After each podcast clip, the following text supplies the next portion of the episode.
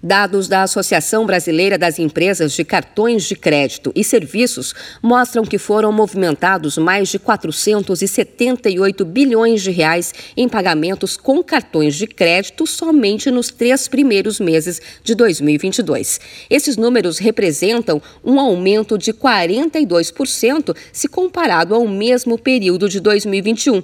No caso dos cartões de débito, o aumento foi de 15%. As compras feitas pela internet e a volta do público ao comércio presencial impulsionaram o aumento no uso de cartões de crédito.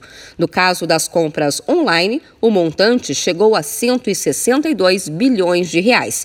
Mas o economista Carlos Oliveira alerta para os cuidados com essa forma de pagamento que pode gerar dívidas. E muitas vezes com cartão de crédito você se empolga, você pensa num crédito futuro que acaba não vindo. E isso você é o maior prejuízo prejudicado, porque se você for rolar uma dívida no cartão de crédito, ou seja, você for parcelar ela ou eventualmente se você não pagar, não honrar esse compromisso, os juros do cartão de crédito são os juros mais elevados da forma de financiamento que você possa fazer. O levantamento da Associação Brasileira das Empresas de Cartões de Crédito e Serviços indica um crescimento da inadimplência nos últimos meses, chegando a 5,8% em fevereiro.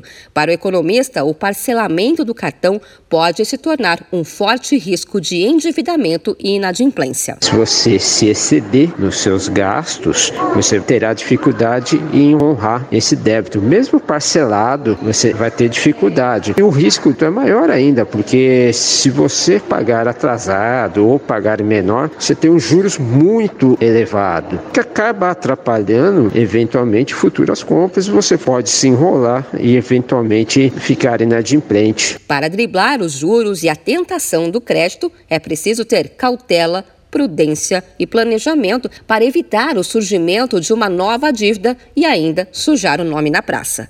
De São Paulo, Luciane Yuri.